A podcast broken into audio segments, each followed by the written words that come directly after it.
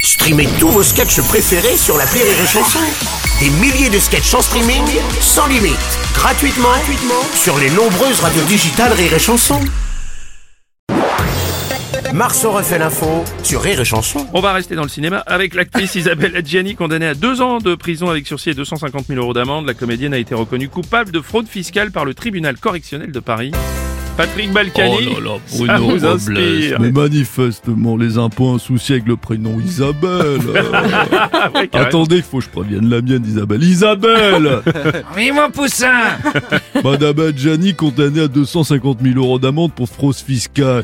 250 000, mais c'est pas possible Mais, mais c'est tellement peu Non, mais c'est une petite joueuse Nous, on doit payer combien Bah nous, c'est pareil, sauf que c'est ce qu'on doit rembourser tous les mois.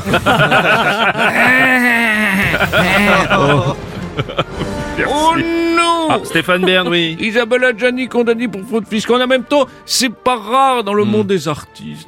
Souvent, chez les plus célèbres, les plus prestigieux, il y a des gros redressements fiscaux. Ouais, ouais, et du coup, vous, Stéphane, aucun problème avec le fisc. hein, du Non, coup. jamais, non.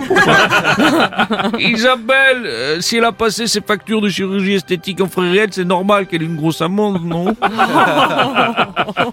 Enfin, elle doit, elle doit être mal quand même. Ouais. Hein, le moral à zéro dans un état proche de l'Ohio. Peut-être même qu'elle a touché le foie, elle descend en reculons. Oui, c'est probable. Oh non, oh non, je l'ai bien joué. Ah oui, Oh magnifique. non. c'était très beau. Alerte CSA, merde. alerte CSA. Jean-Marie Bigard, ouais. Euh, Bruno, Oui. euh, alors avant, je sais pas, mais en 2023, avec Isabelle Adjani, Ouais. le redressement, il peut être que fiscal, hein. Oh non